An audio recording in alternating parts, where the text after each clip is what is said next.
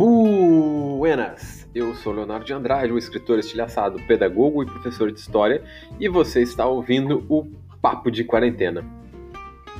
E no programa dessa semana nós vamos falar sobre vacinas ou vacinação, né? Onde vivem, do que se alimentam, o que são vacinas. Uh, Mulder estava realmente certo sobre a conspiração das vacinas? Hoje no Globo, quer dizer, no Papo de Quarentena. Dá o play e escuta aí.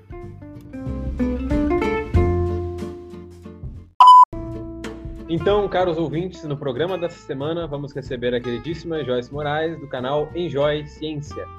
Minha colega de armas na sala de aula, bióloga e professora, para a gente falar um pouco sobre um assunto que não deveria, mas tem sido no mínimo controverso, que é a vacinação.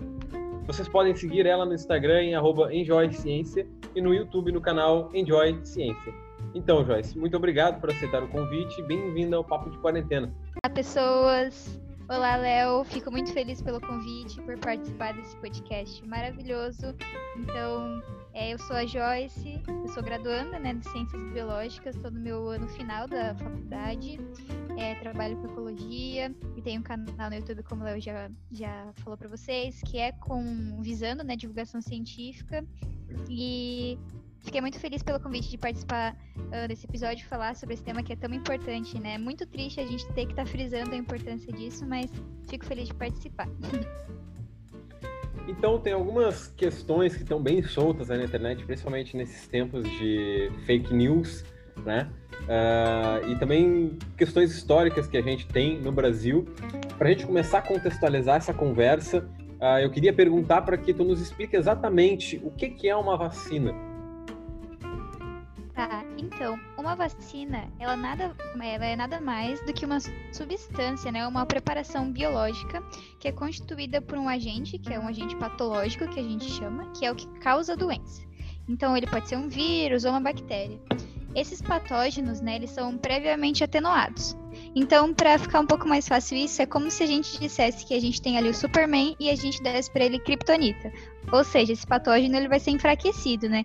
Ou a gente vai colocar nessa vacina não o patógeno enfraquecido, mas sim pedacinhos dele, que são fragmentos que não vão causar doença da forma que causaria no contágio normal, né? Mas que vão impulsionar o seu corpo a produzir o que a gente chama de anticorpos contra ele como uma resposta, né? Que são células de defesa. O sistema imunológico ele vai agir como o que a gente chama de memória imunológica. Então, quando a gente toma vacina, depois que você já tem os anticorpos, essas células elas vão ficar salvas no seu corpo, na memória do seu corpo. E quando você for exposto novamente a esse patógeno, né, esse agente causador da doença, o seu corpo vai neutralizar de forma muito rápida e eficaz. Então, as vacinas elas são massas porque elas são eficientes para prevenir, tá? Mas essa palavra é muito importante. Prevenir diversas doenças. E aí, como exemplo, a gente pode dar hepatite, gripe, tuberculose, que a gente conhece bem, né? A gente já ouviu bastante falar. Daí, só para dar um parâmetro geral, assim, porque algumas pessoas têm algumas dúvidas sobre isso, né? Sobre a diferença, ainda contextualizando vacina, a gente tem dois grandes tipos, tá? As ativas e as passivas. Quando a gente fala que a gente tem uma vacina ativa, a gente tem uma vacina propriamente dita mesmo, né? O nome vacina, que foi o que eu falei anteriormente, onde a gente vai ter ali um pedaço do patógeno, eles mortos, silenciados, ou fez uma modificação genética para ele não te contaminar da forma com, como contaminaria antes, ou com proteínas desses patógenos, enfim. Aí já vai ser o suficiente para o nosso corpo, né, responder. Beleza. Entrou no nosso corpo, começou aí o processo, né, para produzir os anticorpos, as células de memória, e aí neutraliza esses camaradas. Aí o que, que vai acontecer? Elas, elas, vão trazer essa memória, né? E elas são ativas. Então a gente chama de uh, imunização ativa porque ela causou uma ação, né? Uma ação para o nosso corpo produzir os anticorpos. Mas aí, para finalizar, a gente tem um outro tipo, que seria a passiva. A passiva, porque o nosso corpo ele não vai ser ativo, ou seja, ele não é o, o que vai fazer esses anticorpos produzir, mas sim ele vai receber. Ou seja, esses anticorpos eles foram produzidos em outro ser. É o que a gente chama de soro, né? Por mais que essa, essa imunização passiva ela seja um tipo de vacina, a gente chama mais comumente de soro. Aí eu dou exemplo, sei lá, aquele que é produzido com, pra, contra a peçonha da cobra, da aranha, ou caso algum órgão transplantado seja rejeitado. Daí é o caso Ao invés do nosso corpo ele produzir isso, é colocado a substância em outro organismo, daí ele produz anticorpos. Então, o efeito é muito mais rápido. Então, para resumir, finalizar, né, a vacina é uma prevenção e o soro ele é para cura, entende? Sim. E é engraçado até como a mídia, ou inclusive os órgãos governamentais, quando fazem a divulgação relativa à vacina, não explicam essa diferença. Então a gente tem tido um movimento no Brasil uh, e inclusive em alguns outros lugares do mundo com a questão da, da ultradireita, do conservadorismo e tal, e da ideia conspiradora de que talvez a vacina ela tenha finalidades econômicas. A gente sabe que existe uma finalidade econômica por trás dela, com certeza, mas ela tenha uma ideia conspiracionista das grandes empresas uh, lucrarem em cima disso. E a gente tem visto também o retorno de algumas doenças que estavam uh, erradicadas, como inclusive o sarampo. E parece que nos últimos tempos as pessoas têm tomado um medo da vacina, de que a vacina vai propagar mais doenças, de que a vacina vai permitir, fazendo um adendo com o arquivo X, por exemplo, que o governo rastreie e controle as pessoas de alguma forma. Por que, que você acha que se criou esse monstro de sete cabeças contra a vacinação?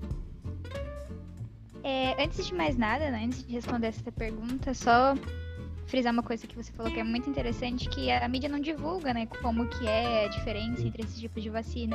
Então eu já vi casos assim, né, conversando com pessoas de que confundiram, né, porque o soro ali quando a gente toma é um efeito na hora ali, rápido, mas que não fica no nosso corpo, não gera células de memória.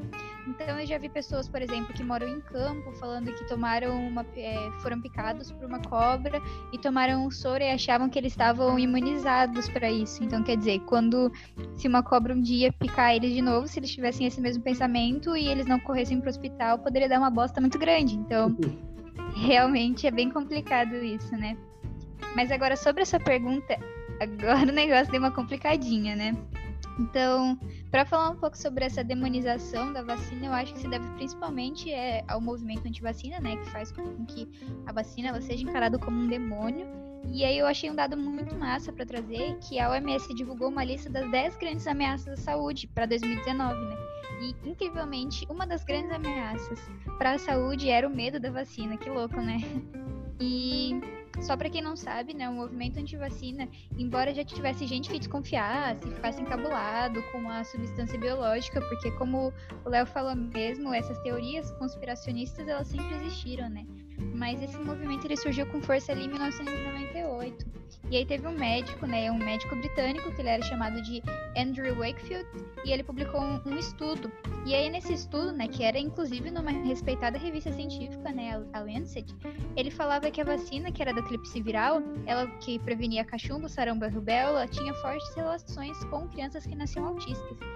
Mas Daí depois foi descoberto que esse estudo ele foi fraudado. Os dados desse estudo, o médico estava envolvido com advogados que queriam lucrar, inclusive, a partir dos seus dados. Além do N amostral, né, que a gente fala bastante isso em metodologia científica, né, o número de, de indivíduos que foram testados era baixíssimo, isso já inviabiliza também um pouco o estudo. E então tinham várias coisas erradas nesse estudo, né? E aí a, a Lancet, que é essa revista, ela retirou o artigo, mas aí a bosta ela já tinha sido feita, né? Então o primeiro contato assim bombástico que as pessoas tiveram com isso foi a associação da vacina com o autismo, né? E, e aí é louco porque para vocês terem noção assim do estrago, e em 2019, por exemplo, a OMS ela declarou que os surtos de sarampo que estavam ocorrendo se deviam à falta da cobertura de vacina em certas regiões. Então, cerca de 110 mil pessoas morreram por causa da doença em 2017 e muito se deve também às pessoas terem medo, né? Terem essa repulsa por vacina porque tem esse pensamento conspiracionista. Até um outro exemplo muito triste sobre isso foi a revolta da vacina, né? Então, se tu puder falar um pouquinho sobre isso. Sim. É, fazendo um adendo, um adendo de novo com o que a gente falou no início, até pensando sobre como a mídia trata a vacinação, a gente sabe que tem a publicidade própria do governo e tem a publicidade midiática de que é importante fazer vacinação, de ter a campanha de vacinação, mas também é importante o processo educacional para as pessoas de que elas entendam o que é a vacina. Lembrando do meu processo educacional na escola e de pessoas com quem eu converso, enfim, né? Fazendo um parênteses em senso comum aqui, uh, é muito comum que as pessoas não saibam o que, que é vacina e nem para que, que ela serve. A gente fica pensando, e é até um discurso super banalizado de que a vacina, de que nos aplica um vírus. Né? Quando a gente pergunta para as pessoas no senso comum, ah, o que, que é vacina? A pessoa diz, ah, é o vírus aplicado na gente. Se é o vírus aplicado na gente, quer dizer que a maioria das pessoas já tem medo de início de que ela vá contra isso. Mas quer dizer que a gente tem uma explicação toda científica por trás que, infelizmente, a escola, em vários níveis, peca de fazer e também a mídia peca de fazer uh, esse processo de educação com as pessoas. E aí, para falar sobre o monstro de sete cabeças, a gente tem essa questão uh, do estudo em 1989 e depois no Brasil a gente vai ter a revolta das vacinas, né? A revolta das vacinas foi um movimento em 1904 uh, ah, com o Oswaldo Cruz à frente da Secretaria da Saúde, ainda não era Ministério da Saúde, por conta da varíola no Brasil e por conta também da urbanização que estava acontecendo no Rio de Janeiro. O Rio de Janeiro estava passando por esse processo de urbanização pós o início da República Velha e a gente começa a ter o início das favelas, né? Ah, o Rio de Janeiro já não era uma cidade a nível das capitais ah, mundiais, como Paris, ah, Nova York, entre outras, e começa esse processo de reurbanização e de tirar as pessoas da cidade. Essas pessoas começam a morar no que vão ser as favelas depois. Para erradicar a varíola no primeiro momento, o governo faz uma campanha de caçar ratos, porque os ratos passavam a varíola por conta das pulgas e tal. E o brasileiro, né, no seu melhor estilo, começa a fraudar essa questão e criar ratos para levar uh, para as autoridades sanitárias. As autoridades, as autoridades sanitárias estavam pagando pelos ratos naquele momento. Depois disso, com Oswaldo Cruz à frente do que vai ser o, Ministério da Saúde, ele então uh, propõe a vacinação obrigatória. Por motivos políticos do Oswaldo Cruz não ser muito aceito no Ministério, no Senado e toda essa questão, se há uma controvérsia da vacinação obrigatória, do direito individual do sujeito, e ainda havia a ideia na época da, de não mostrar o braço para as pessoas, porque a vestimenta era completa, né? Então, isso seria uma ideia de desnudez, uh, iria contra um princípio conservador. Começa-se esse processo de vacinação obrigatório, que acaba sendo utilizado pela mídia como uma coisa ruim e também acaba sendo utilizado pelos militares como tentativa de um golpe militar, porque eles incitam badernas na cidade, incitam uh, revoluções, né? Mas claro que o governo também não ajuda, porque o governo passa a invadir as casas das pessoas para vacinar de forma obrigatória, junto os agentes de saúde junto com uh, autoridades policiais para segurar as pessoas e vacinar. Então vão acabar várias rebeliões uh, no Rio de Janeiro, inclusive na Bahia tem uma rebelião muito forte relacionada à revolta das vacinas, que deixou um gosto muito ruim relativo às vacinas no imaginário popular. Até em seguida, a vacinação obrigatória ela vai ser desfeita e mais tarde ela vai voltar a ser feita novamente. Mas peca de novo o que a gente falou, né? Não existiu um trabalho de educação da sociedade naquele momento, do futuro Ministério da Saúde e do governo para a sociedade do Rio de Janeiro, de educar as pessoas para a importância da vacina, de educar as pessoas para a importância de erradicar a varíola, enfim, de educar aquela população para aquilo ali. Só se houve autoritarismo e força, como foi no Brasil durante muito tempo na nossa história e é até hoje em vários quesitos. Por isso, talvez no Brasil a gente ainda tenha essa ideia uh, contra a vacinação e essa ideia de um autoritarismo. Inclusive, fazendo um paralelo com o momento atual, a gente teve de novo, por conta da volta do sarampo, uma nova lei que está tramitando no Senado da vacinação ser obrigatória uh, para as crianças e o pai que não vacinar ele pode ser preso. E aí vai ter um, um tempo lá de, de, prisão, que é prisão de 6 a 2 anos, ou multa uh, para pais que não vacinarem os seus filhos.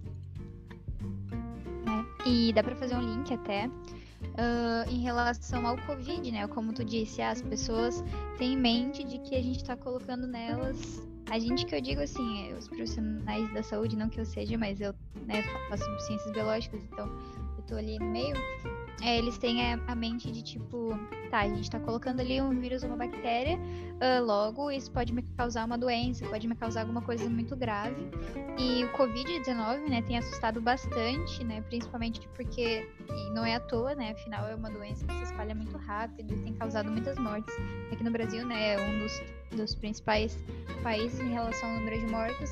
Então, a gente pode até fazer um link com isso de que quando, por exemplo, a vacina uh, estiver disponível, acho que isso vai acabar para essas pessoas que têm esse medo, acabar causando um medo, né? Porque já, já vai somar esse medo da, da, da pandemia, do que está acontecendo, né? Medo, enfim, das consequências da crise, de tudo que a gente está vivendo, mais esse medo que já existia na pessoa, né? Mas eu posso garantir que todas essas vacinas, elas passaram por um processo biotecnológico muito complexo para chegar uh, no bracinho da pessoa, ou na gotinha ali, na linguinha, e ela não vai causar essa, essa doença. Claro que a gente pode sim é, ter alguns casos de alguns efeitos adversos, né? Principalmente considerando pessoas imunodeprimidas, né? E principalmente também considerando o tipo de vacina, porque dentro da imunização ativa, né? Como eu falei, existem vários métodos, como por exemplo você colocar o vírus ali e a bactéria inativada, ou pedaços, fragmentos, enfim. Quando a gente fala de vacinas que tem, né, esse tipo de, de vírus, de patógeno, enfim, inativado, algum, Claro, isso é extremamente raro, mas algum processo do corpo pode levar à ativação de alguma parte, por exemplo, desse patógeno, que pode causar algumas reações adversas. Mas não quer dizer que vai causar a doença em si ou que o patógeno ele vai ser ativado completamente, sabe? Então é, é legal desmistificar isso, porque não é que não é o caso de a gente estar tá colocando a doença no corpo da pessoa, até porque isso não faria sentido, né? A gente está vacinando para prevenir que ela tenha essa doença. Mas sim são fragmentos, são vírus inativados que não vão causar um mal, que causariam caso a pessoa não tivesse é, vacinada e se contaminasse na rua ou em algum outro momento. Sim. Bom, entrando no papo do, do Covid, tava rolando, já desmitificando um pouco de fake news, né? Porque estamos em tempo de notícias falaciosas tentando desmitificar um pouco um vídeo que estava rolando no WhatsApp, em que a pesquisadora Judy Mikovits e algumas outras pessoas falam um documentário de 26 minutos, que é o Pandemic, uh, um vídeo que tem sido amplamente divulgado nas redes sociais, como falei, no WhatsApp, no Facebook. É... E aí tem toda uma, uma relação da, das pessoas dizendo que existe uma verdade sobre a falsa pandemia. De novo, sempre ter cuidado com essas palavras assim principalmente quando está em, em, maiúsculo, né, pessoal? A verdade sobre a falsa pandemia. A verdade é muito complexa. Uh, em que a, a, essa pesquisadora fez várias afirmações, dizendo que o vírus foi manipulado, de que as vacinas mataram milhões, de que ela foi perseguida por empresas farmacêuticas. Uh, e aí tem uma afirmação que ela é muito pontual e que eu queria discutir contigo, Joyce, que é a seguinte: ela afirma que a vacina contra a gripe aumenta em 36% as chances de contrair a Covid-19. Uh, ah, e aí se surgissem esses rumores de que a vacina da gripe estaria mais suscetível a abrir o vírus. Como é que procede essa informação? O que, que tu pensa sobre isso? Então, é, quando você tinha me mandado o roteiro, né, para dar uma olhadinha, eu não tinha ouvido ainda muito bem falar sobre isso, então eu fui fazendo umas pesquisas, fui também vendo um pouquinho mais sobre o documentário, ouvindo falar um pouco sobre isso. E o que eu posso dizer é que, na verdade, uma coisa ela não tem uma relação com a outra. Então a gente tem patógenos diferentes e, né, são vírus diferentes, com formas diferentes. E quando eu digo forma, pensa que por mais que um vírus, né, uma estrutura do vírus, ele tem uma estrutura básica, ele vai ter algumas diferenças, seja na morfologia ou no seu conteúdo genético. Então as células vão ter vamos ter células diferentes para se conectar a ele com conformidades diferentes. Então a ação é diferente. Por mais que o corpo ele tenha uma ação básica para produzir esses anticorpos, essas células de memória, são vírus totalmente diferentes. Então o corpo vai se comportar de forma diferente e apresentar diferenças em relação à resposta. Então, na verdade, quando a gente pega a relação entre a vacina da gripe e o Covid-19, na real, a gente pode até apontar que a vacinação contra a gripe acaba indiretamente ajudando, pelo contrário do que é afirmado no documentário, visto que é, se você tem mais pessoas vacinadas para gripe, tu vai diminuir a incidência de pessoas infectadas com influenza. E a gente vê, né, assim, que os sintomas de gripe e do Covid são muito parecidos. Então, por conta desse momento atual que estamos vivendo, as pessoas ficam um pouco assustadas, desesperadas e elas procuram postos de saúde. Então, com menos pessoas infectadas com influenza, é, essas pessoas vão deixar de procurar os postos de, os pronto-socorros, os postos de saúde, e isso vai diminuir a transmissão e vai conseguir aumentar a eficácia em relação ao diagnóstico preciso do coronavírus. Então, é, em relação à resposta do corpo e a influência entre uma vacina e outra, a gente não tem influência alguma, mas indiretamente a gente tem uma influência positiva. E esse documentário é mais um documentário de uma pessoa que tem uma mente conspiracionista ou que, que tem uma ótima oratória, né? Que fala bonito e que tem as palavras certas para convencer as pessoas, né? E sempre a gente demoniza muito a indústria farmacêutica. Então, sempre falar sobre a indústria farmacêutica convence muito o público, convence muitas pessoas, né? Com uma oratória mais bonita bonita, melhor ainda. Então esse documentário é um outro exemplo da mesma coisa que acontece, que é, são pessoas que estão contra esse movimento anti-vacina e que acabam associando isso não só porque acham que vão ser contaminadas, que enfim, isso daí é uma manobra, uma arma biológica, mas também porque associam isso ao controle do governo, controle das indústrias farmacêuticas e a ameaça à democracia, como algumas pessoas falam, mas não é bem assim que acontece. Pois é, a oratória ela tem sido muito utilizada, bom, há muito tempo, né? Desde Mussolini, Hitler, enfim, para para essa função de dominação de massas e de discurso que vai atrair seguidores. Para quem tiver interesse no documentário, o documentário se chama Plandemic e o site AFP Brasil, uh, que checa informações falsas, tem um artigo inteiro sobre o documentário, checando várias informações e dizendo o que que se aproxima da verdade, o que que é verdade e o que que é totalmente falso no documentário.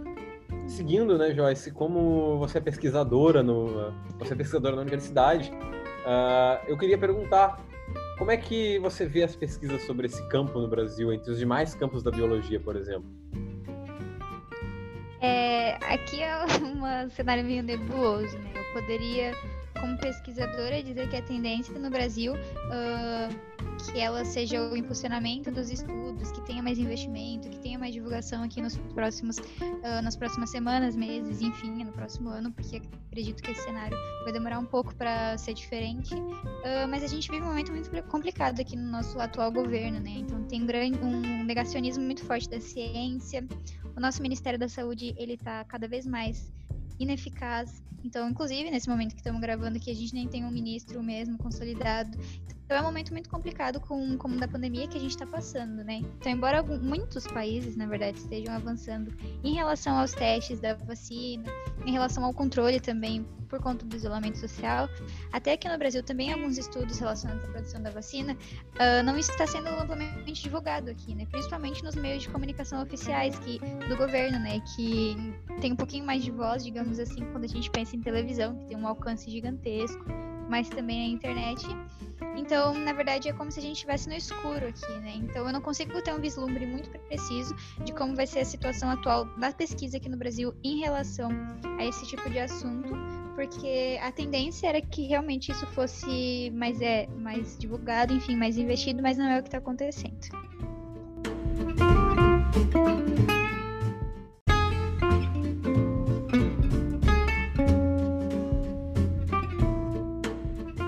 Realmente uma questão complicadíssima nós estarmos sem um ministro da saúde consolidado no momento. Uh, é algo que nos deixa totalmente desamparados no combate a isso. Felizmente, por exemplo, a Oxford entrou na fase 3 de testes clínicos e já está produzindo uma vacina em larga escala. Eles vão começar a testar em 10 mil pessoas que vão ser vacinadas uh, em todo o país para averiguar a eficácia do produto. E mesmo que nós não tenhamos uma capacidade de ter pesquisadores e de estar à frente das pesquisas, felizmente, à frente da testagem na Escola de Medicina Tropical de Liverpool está a imunologista brasileira Daniela Ferreira, que é especialista em infecções respiratórias e desenvolvimento de vacinas, que é brasileira. Então, isso é uma coisa muito benéfica para nós, uma representação muito positiva do Brasil e dos estudos uh, aqui no Brasil. Ainda falando sobre a questão da vacinação, quais os benefícios que você vê na vacinação em larga escala? Então, eu vou montar um cenário com você, Léo, e com todos os ouvintes agora, tá? Uh, por mais que uma pessoa ela seja vacinada, não necessariamente ela está imune a essa doença pelo resto da vida, tá? Por isso, algumas vacinas elas precisam de reforços de tempos em tempos. Além disso, nem todo organismo vai ser igual. Então, pessoas, por exemplo, imunodeprimidas, elas podem ter uma resposta, digamos assim, menor em relação à vacina. Então aí vai essa situação vai criar um paradoxo, onde as pessoas que têm mais risco de evoluir com complicações caso fiquem doentes são justamente aquelas que podem apresentar uma menor é, resposta à vacina, ou seja, um imunodeprimido ele vai ter dificuldades para produzir né, esses, esses anticorpos, essas células de defesa, então ele pode sofrer muito mais com isso. Então logo quando a gente vacina todas as pessoas, né, então a gente faz essa vacinação de larga escala, aquelas que têm o maior risco de complicações e aquelas que não têm, né, além de proteger as pessoas saudáveis, a gente também ajuda aquelas que não podem tomar, por exemplo, porque podem, porque vamos pensar numa pessoa imunodeprimida, existem alguns tipos de vacina que elas podem ser prejudiciais, né, principalmente aquelas que eu falei que são é, aquele vírus atenuado e tal, bactéria atenuada, então aí a gente pega pessoas que não podem e aí a gente faz com que a gente proteja as pessoas que tá tudo certo para elas, então que elas tenham o menor risco e também aquelas que têm maior risco de complicações. Então, é como se fosse um guarda-chuvinha, entendeu? Aí as pessoas que podem ter uma resposta, entre aspas, né, menos eficiente à vacina, ou que não podem tomar vacina, vão ficar embaixo desse guarda-chuvinha. E a parte que cobre, né, a pessoa da chuva, aquela parte que tem o tecido, são aquelas pessoas que é, têm uma resposta mais acentuada. Então, elas vão ajudar a não propagar a doença e não chegar nessas pessoas que teriam mais dificuldades. Então, a gente vai chamar isso de imunização de rebanho. Uh, então, é só a gente pensar nessa, né, nesse tipo de funcionamento, como também o nosso isolamento social, né? Então, por mais que existam pessoas que não são do grupo de risco, elas evitam que essa doença seja mais rapidamente propagada, né? E, e amplo espectro, né? Quando a gente pensa espacialmente, e ela vai fazer com que essas outras pessoas sejam ajudadas. Então, é sempre um guarda-chuva, assim como a vacinação em larga escala. Certo. Bom, fazendo um adendo também com a questão da vacinação em larga escala, a nossa última pergunta ela vai um pouco nesse sentido.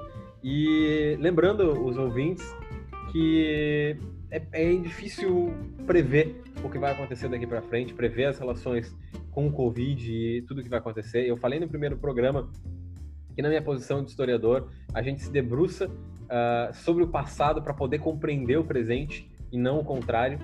E então essa questão vai um pouco nesse sentido e eu queria saber uh, um pouco sobre a sua opinião. Uh, você acha que a vacinação poderá ser a solução para o Covid-19 ou nós ainda vamos encarar mais essa doença? Então, eu acredito que para doenças como o Covid, a solução, é, o que a gente chama de solução é híbrido. Então, o isolamento social eficiente ele vai funcionar para diminuir a sobrecarga do sistema básico saúde, né? E também é diminuindo o número de contaminações e mortes pela doença. Então, assim, com a vacina já liberada, por exemplo, o sistema de saúde uh, teria mais autonomia e conseguiria se organizar, né, em campanhas de forma mais eficiente, para que pessoas consigam ter acesso à vacina sem fazer com que o número de infectados novamente comece a crescer por conta dessas campanhas. Então, a solução ela será híbrida, né? Uh, em todas as doenças, mas principalmente as doenças que têm um contágio é, muito rápido, muito eficiente, é necessário que a gente tenha esses dois tipos de situação trabalhando juntas de mãos dadas para que a gente consiga solucionar o Covid mesmo. Então é isso. Uh, só em relação a é, não só a resposta, mas em todo o podcast, eu espero que uh, vocês tenham gostado, que você tenha gostado também, Léo. E como ela já disse, né, eu queria só tomar liberdade para falar que tem um canal no YouTube que é o Enjoy Ciência e eu, eu busco divulgar a ciência, levar videoaulas, né, para vestibular. O canal ele tá um pouquinho paradinho, né, mas em breve, o mais rápido possível, vai retomar ativa. Eu queria agradecer pelo convite, né, te parabenizar pelo podcast. Uh, você é um colega, um amigo, uh, um amigo, um colega de trabalho muito dedicado, né? Eu fico muito feliz que você está alcançando cada vez mais espaços em diferentes meios de comunicação. Uh, e é isso. Então é isso, gente. É, muito obrigado, Joyce. Vocês podem seguir a Joyce em arroba Ciência lá no Instagram e lá no canal do YouTube, que é Enjoy Ciência também. Uh, muito obrigado, minha amiga, por participar do podcast. Acho que foi muito incrível saber mais sobre a vacina, nos explicar exatamente como isso funciona, a importância uh, da vacinação, os benefícios que pode ter e saber um pouco mais, contextualizar um pouco mais sobre isso no Brasil, tá? Uh, muito obrigado mesmo por participar. Aos ouvintes, não deixem de seguir a Joyce lá no Instagram e no YouTube, tá? Porque tem um conteúdo muito bom nos dois canais. E a gente vai ficando por aqui. Muito obrigada. Tchau, gente.